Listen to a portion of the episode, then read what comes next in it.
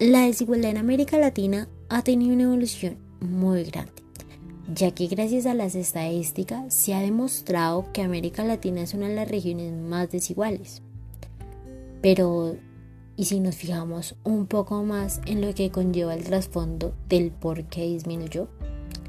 Bueno, pues esto se dio por ingresos laborales de trabajadores menos calificados, porque existen más pensiones no contributivas para la tercera edad y finalmente porque hay programas que generan recursos sociales.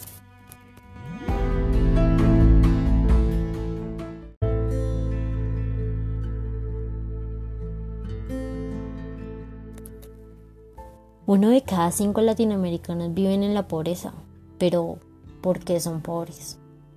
Se preguntarán muchos, y muchos dirían que es porque no miran hacia el futuro, o a lo mejor porque no tienen expectativas, o la más común, que la pobreza es mental.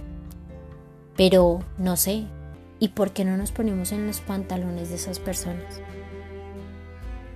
No sé, aportar un poco, un granito de arena hace mucho, hace mucho, así no lo creamos.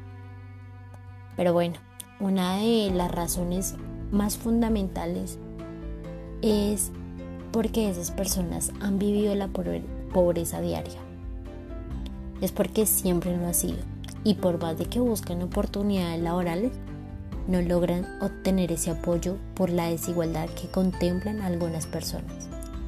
Por eso hoy una de las soluciones que podemos plantear es la productividad y mejorar las oportunidades laborales, ayudar en servicios públicos y generar crecer como persona, para que la desigualdad no sea un impulso poco a poco, sino un progreso definitivo.